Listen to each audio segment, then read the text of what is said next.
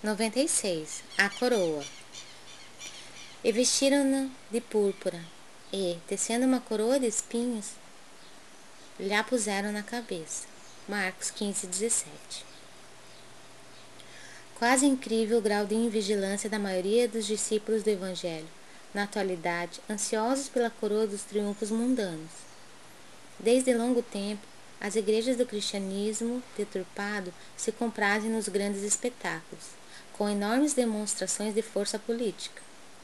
E forçoso é reconhecer que grande número das agremiações espiritistas cristãs, ainda tão recentes no mundo, tendem às mesmas inclinações. Individualmente, os prosélitos pretendem o bem-estar, o caminho sem obstáculos, as considerações honrosas do mundo, o respeito de todos, o fiel reconhecimento dos elevados princípios que esposaram na vida, por parte dos estranhos. Quando essa bagagem de facilidades não os bafeja no serviço edificante, sentem-se perseguidos, contrariados, desditosos. Mas, e o Cristo? Não bastaria o quadro da coroa de espinhos para atenuar-nos a inquietação? Naturalmente que o Mestre trazia consigo a coroa da vida. Entretanto, não quis perder a oportunidade de revelar que a coroa da terra ainda é de espinhos, de sofrimento e trabalho incessante para os que desejem escalar a montanha da ressurreição divina.